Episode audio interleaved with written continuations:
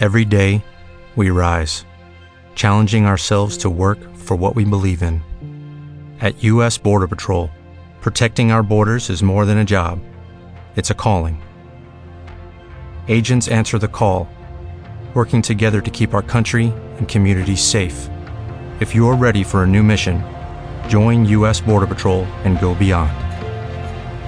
Learn more at cbp.gov/careers.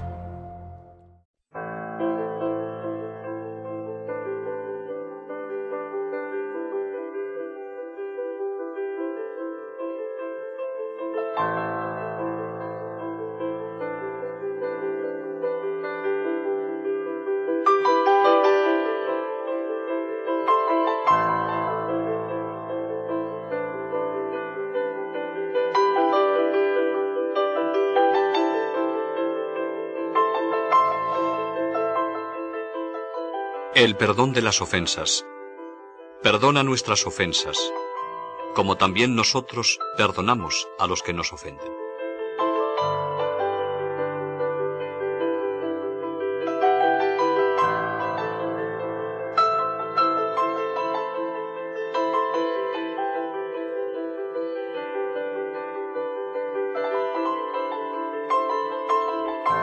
Trata ahora, Santa Teresa, de la quinta petición del Padre Nuestro. Recibida la Eucaristía, el alma queda fortalecida para toda dificultad y cosa que se le pida. De ahí que el Señor nos haya pedido algo en sí difícil como es el perdonar a los que nos han ofendido. Pero dado que es el precio a que nos ganamos el perdón de Dios, no es mucho en definitiva. En esta petición desarrolla Santa Teresa un argumento muy hermoso. El perdón de los pecados, o si queremos expresarlo de un modo más positivo, la misericordia de Dios que debe reflejarse también en nosotros. Es decir, la benevolencia infinita que a pesar de todas nuestras miserias nos ama siempre, y que debemos imitar mostrándonos llenos de benevolencia hacia los otros, aunque a veces nos sea causa de disgusto. El Señor nos da una lección magnífica de caridad fraterna. La palabra así como nosotros, o como también nosotros, es muy significativa y debería hacernos comprender cuánto desea el Señor que usemos de misericordia con los que nos han ofendido. Esta lección nos la ha repetido Jesús muchas veces hasta por medio de parábolas, especialmente en la de los siervos deudores uno de ellos deudor para con su amo, y el otro deudor del consiervo inclemente. Si tenemos tanta necesidad de Dios, y queremos que descienda abundante esa misericordia divina que nos da serenidad, felicidad y confianza en la vida, hemos de procurar por nuestra parte tener esa misma actitud misericordiosa para con quienes nos rodean y perdonarles de todo corazón, pasando por alto las injurias recibidas. Comienza hablando del valor del perdón que redime las ofensas hechas a Dios, y cómo Cristo lo da por hecho, el que perdonamos, en el Padre nuestro. Miremos, hermanas, que no dice cómo perdonaremos, porque entendamos que quien pide un don tan grande como el pasado, y quien haya puesto su voluntad en la de Dios, que ya esto ha de estar hecho. Y así dice, como nosotros las perdonamos. Así que, quien de veras hubiere dicho esta palabra al Señor, hágase tu voluntad, todo lo ha de tener hecho, al menos con la determinación. Veis aquí cómo los santos se holgaban con las injurias y persecuciones porque tenían algo que presentar al Señor cuando le pedían.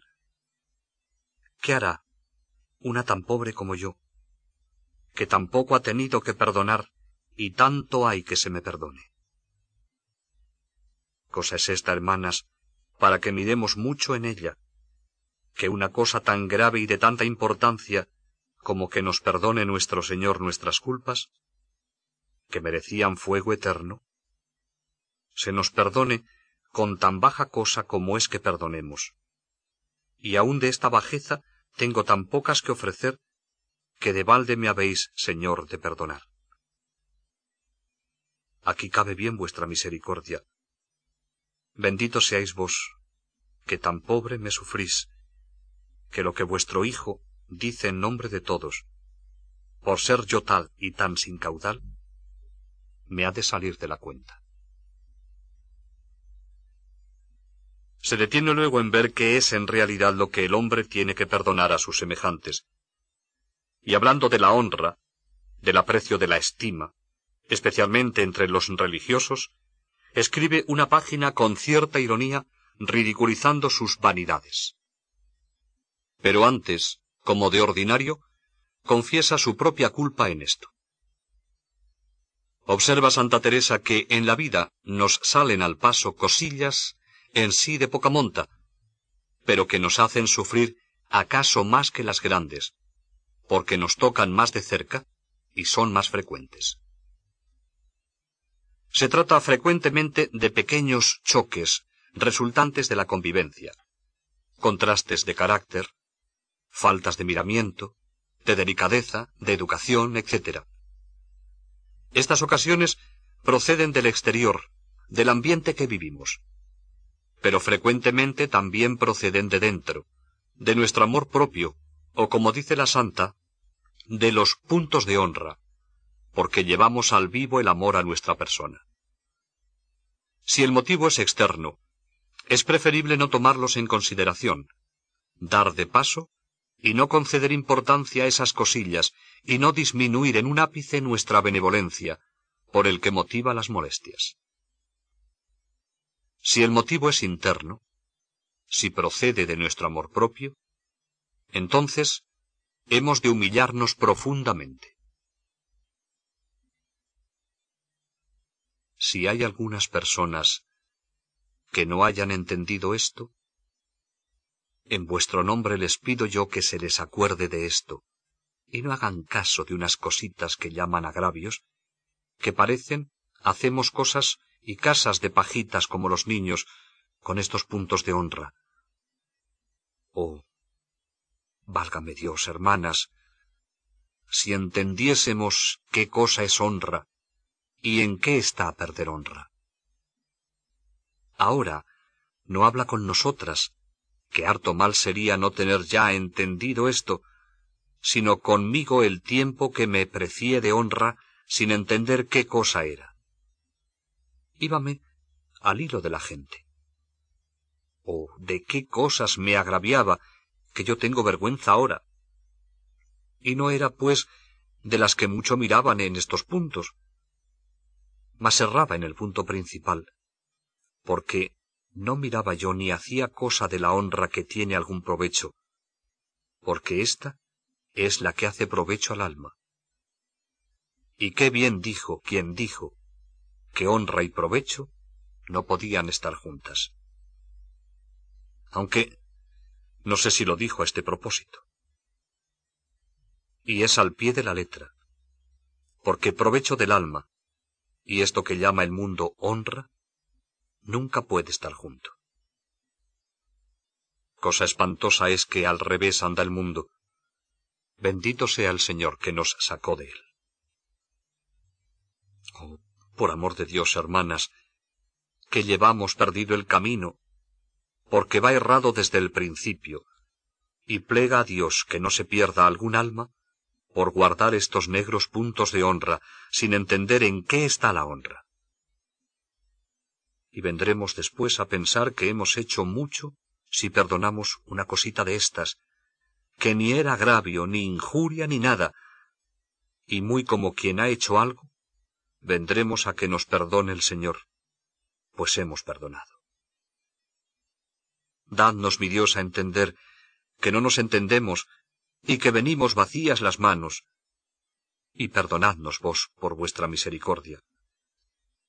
Que en verdad, Señor, que no veo cosa, pues todas las cosas se acaban y el castigo es sin fin, que merezca ponérseos delante, para que nos hagáis tan gran merced, si no es por quien nos lo pide. Santa Teresa presenta el perdón de las ofensas como un excelente acto de caridad que el Señor aprecia mucho y del que hace depender su perdón. Tal es la fuerza que tiene el perdón que damos, que el Señor lo conceptúa en más que a la penitencia y la oración y otras virtudes, pues sólo por Él nos perdona lo que le ofendemos. Qué estimado debe ser del Señor este amarnos unos a otros. Pues pudiera el buen Jesús ponerle delante otras y decir, Perdonadnos, Señor, porque hacemos mucha penitencia, o porque rezamos mucho y ayunamos, y lo hemos dejado todo por vos, y os amamos mucho. Y no dijo, porque perderíamos la vida por vos. Y como digo, otras cosas que pudiera decir, sino sólo, porque perdonamos. Por ventura, como nos conoce por tan amigos de esta negra honra, y como cosa más dificultosa de alcanzar de nosotros y más agradable a su Padre, la dijo, y se la ofrece de nuestra parte. El Señor quiere que estemos dispuestos a perdonar las ofensas recibidas. Con esto, quiere que le demostremos nuestro amor. Aquí nos espera.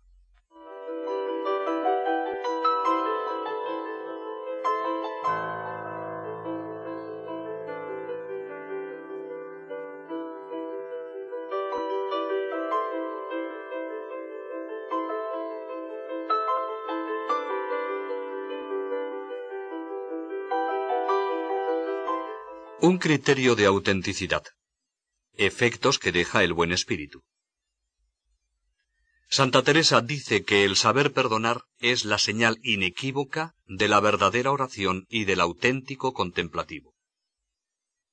Estos aman las injurias como los ricos sus joyas. Por eso no es fácil que se ofendan, pues ellos mismos además pregonan sus pecados. Y por tanto, el perdonar es algo en ellos tan espontáneo que no les cuesta.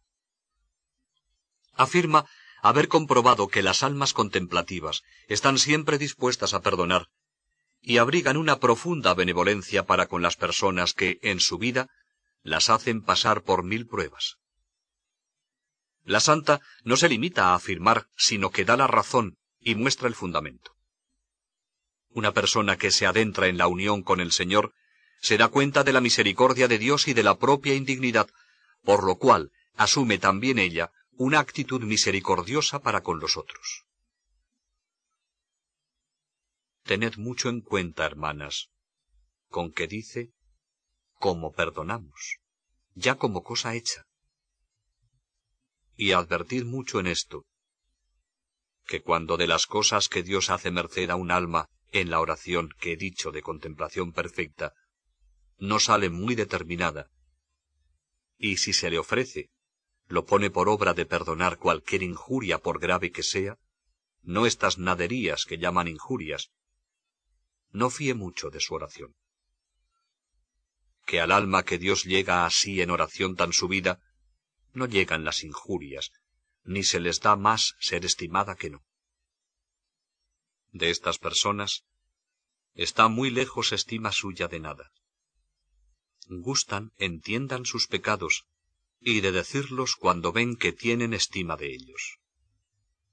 Les pesa los tengan por más de lo que son, y sin ninguna pena desengañan, sino con gusto. Es el caso que debe ser a quien Dios hace merced de tener esta humildad y amor grande de Dios, que en cosa que sea servirle más, ya se tiene así tan olvidado que aún no puede creer que otros sienten algunas cosas, ni lo tienen por injuria. Cuanto más crecen los santos en el conocimiento de su miseria, mayor es su confianza. Cuando el Señor toca los corazones, infunde un arrepentimiento que no produce espanto ni turbación. Toda persona que cobra conciencia de la grandeza y bondad de Dios se siente miserable, impotente y necesitada de ayuda, y esto, en vez de alejarla de Dios, la acerca a Él con mayor confianza. Tiene razón Santa Teresa al afirmar que cuanto el alma contemplativa penetra más en la divina contemplación, mejor comprende que Dios es misericordia, y más misericordiosa se vuelve ella para con el prójimo. La persona que no lo haga así, y crea al mismo tiempo recibir gracias extraordinarias en la oración, está muy engañada. Esta actitud de perdón no impide, con todo, que se sienta la ofensa. Si de primer movimiento da pena una gran injuria y trabajo, aún no la ha sentido bien cuando acude la razón por otra parte, que parece levanta la bandera por sí, y deja casi aniquilada aquella pena, con el gozo que le da de ver, que le ha puesto el Señor en las manos, cosa que en un día podrá ganar más adelante de su majestad de mercedes y favores perpetuos, que pudiera ser ganar a él en diez años por trabajos que quisiera tomar por sí. Puede ser que al principio cuando el Señor hace estas mercedes, no quede el alma luego con esta fortaleza. Mas si las continúa a hacer, en breve tiempo se hace con fortaleza, y ya que no la tenga en otras virtudes, en esto de perdonar sí. No puedo yo creer que alma que tan junto llega de la misma misericordia, a donde conoce lo que es y lo mucho que le ha perdonado Dios, deje de perdonar luego con facilidad y quede allanada en quedar muy bien con quien la injurió. Porque tiene presente el regalo y merced que le ha hecho, a donde vio señales de grande amor, y alégrase se le ofrezca en qué poder demostrarle alguno. Es necesaria la mutua comprensión. Pero esta benevolencia recíproca no ha de ser fruto de la consideración de los servicios o de las demostraciones de afecto que recibimos, sino que ha de provenir de motivos sobrenaturales. Hemos de amar a los otros, no porque nos sean útiles, agradables, simpáticos, etc., sino porque son de Dios. Cuando generosamente perdonamos a los demás, nos aseguramos la misericordia de Dios y nos unimos más a Él.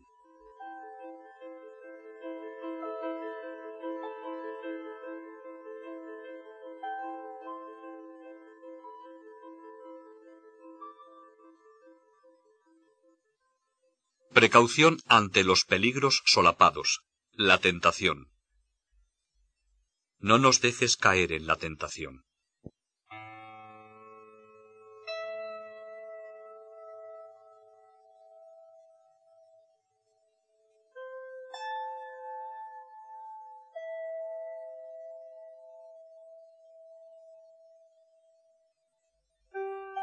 En el Padre Nuestro, pedimos ser librados de la tentación. Con este motivo, Teresa nos vuelve a ofrecer en el capítulo 38 una apología de la humildad. Ciertamente, para el alma de oración, no son peligros temibles los trabajos y persecuciones, que son enemigos públicos, sino más bien ganancia, como al soldado la guerra. El peligro verdadero es el que se presenta disfrazado de bien, el engaño que viene bajo capa de bien, que diría San Ignacio, pues no se advierte hasta que el daño está hecho. La petición, no nos dejes caer en la tentación, se puede traducir en estas palabras. No permitas, Señor, que sucumba yo a la tentación. No se pide no ser tentado, sino que la tentación no le seduzca. El enemigo que sabe aprovecharse de todos los enredos de nuestra naturaleza, hace que la tentación no se manifieste de inmediato y que la persona se dé cuenta de ello cuando el daño está hecho.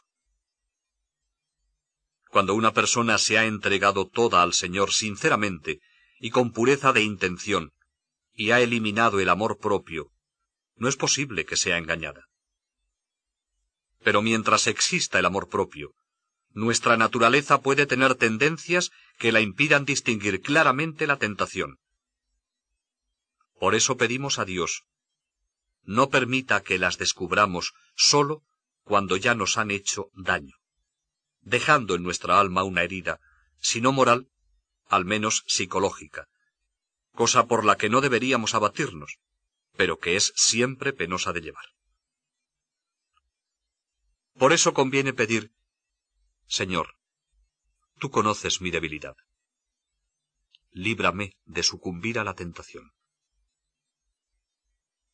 Los ejemplos que pone Santa Teresa son de tentaciones en cuanto que presenta las pruebas como ocasiones de no ir a Dios tan derechamente como se debería. Dice que no hay que tener miedo a medida que se hacen más perfectas las almas. Menos miedo tienen a las tentaciones y a las pruebas, porque saben que el amor se desarrolla en el sufrimiento. No suele ser peligro, por ejemplo, el que el demonio dé gustos en la oración, porque si uno cree que es de Dios, lo que hace es acrecentar sus ganas de buscarle y servirle. Sí podrían ser peligro si provocan vanagloria. Por eso recomienda humildad. Procurad, hermanas, siempre humildad, y ver que no sois dignas de estas mercedes y no las procuréis. Haciendo esto, tengo para mí que muchas almas pierde el demonio por aquí, pensando hacer que se pierdan y que saca el Señor del mal que Él pretende hacer nuestro bien. Porque mira Su Majestad nuestra intención, que es contentarle y servirle, estándonos con Él en la oración, y fiel es el Señor. Vienes a andar con aviso, no haga quiebra en la humildad o engendrar alguna vanagloria suplicando al Señor os libre en esto.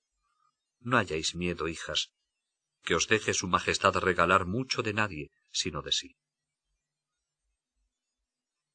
Otra tentación, y un gran peligro, es la falta de humildad. El pensar que se tiene ya virtud, y como que el Señor nos debe lo que nos da. A donde el demonio puede hacer gran daño sin entenderle, es haciéndonos creer que tenemos virtudes no teniéndolas, que esto es pestilencia. El remedio, aparte de orar al Señor para que nos ayude, puede estar en pensar que aun teniendo algo de virtud podemos perderla. Y aquí Santa Teresa hace una preciosa confidencia sobre sus ánimos y desánimos en el camino espiritual. Pues, ¿qué remedio, hermanas? El que a mí me parece mejor, es el que nos enseña nuestro Maestro. Oración y suplicar al Padre Eterno que no permita que andemos en tentación. También os quiero decir algún otro, que si nos parece el Señor ya nos la ha dado, entendamos que es bien recibido y que nos le puede tornar a quitar, como, a la verdad, acaece muchas veces y no sin gran providencia de Dios. ¿Nunca lo habéis visto por vosotros, hermanas? Pues yo sí. Unas veces me parece que estoy muy desasida, y en hecho de verdad, venido a la prueba, lo estoy. Otra vez me hallo tan asida, y de cosas que por ventura el día de antes burlara yo de ello, que casi no me conozco. Otras veces me parece tengo mucho ánimo y que a cosa que fuese servir a Dios no volvería el rostro.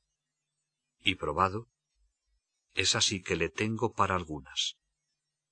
Otro día viene que no me hallo con él para matar una hormiga por Dios, si en ello hallase contradicción.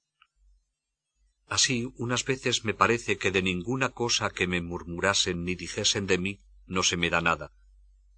Y probado, algunas veces es así que antes me da contento. Vienen días que sola una palabra me aflige y querría irme del mundo, porque me parece me cansa en todo. Y en esto no soy yo sola, que lo he mirado en muchas personas mejores que yo, y sé que pasa así.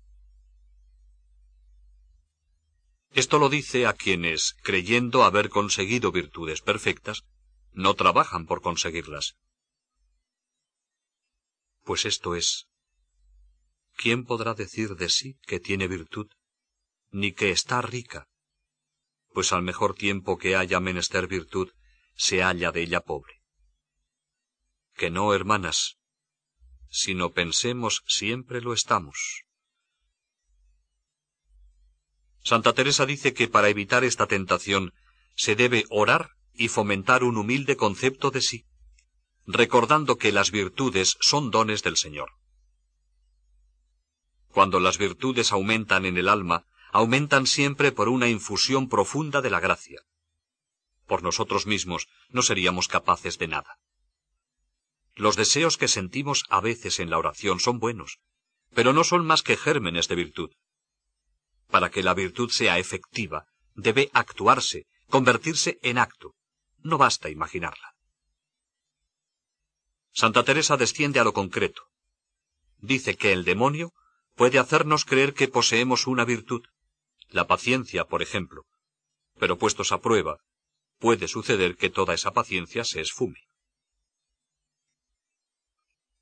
Nos hace entender el demonio que tenemos una virtud, digamos de paciencia, porque nos determinamos y hacemos muy continuos actos de pasar mucho por Dios, y nos parece en hecho de verdad que lo sufriríamos. Y así estamos muy contentas porque ayuda el demonio a que lo creamos. Yo os aviso, no hagáis caso de estas virtudes, ni pensemos las conocemos sino de nombre, ni que nos las ha dado el Señor hasta que veamos la prueba. Porque acaecerá que a una palabra que os digan a vuestro disgusto, vaya la paciencia por el suelo. También nos pone en guarda contra esas frases hechas del que se llama pobre de espíritu y se persuade que lo es cuando no tiene nada de ello. Trae otra tentación que nos parecemos muy pobres de espíritu, y traemos costumbre de decirlo, que ni queremos nada, ni se nos da nada de nada. No se ha ofrecido la ocasión de darnos algo, aunque pase de lo necesario, cuando va toda perdida la pobreza de espíritu. Mucho ayuda el parecer que se tiene, el traer costumbre de decirlo. La virtud se confirma con la prueba. No bastan, por tanto, los buenos deseos y propósitos por los que a veces parece que se tiene ya la virtud, porque se habla mucho de ella. Y en todo caso, es bueno sospechar de la virtud propia y que nos parezcan más ciertas las ajenas. Y éste es verdadero humilde. Porque el verdadero humilde siempre anda dudoso en virtudes propias, y muy ordinariamente le parecen más ciertas y de más valor las que ven sus prójimos.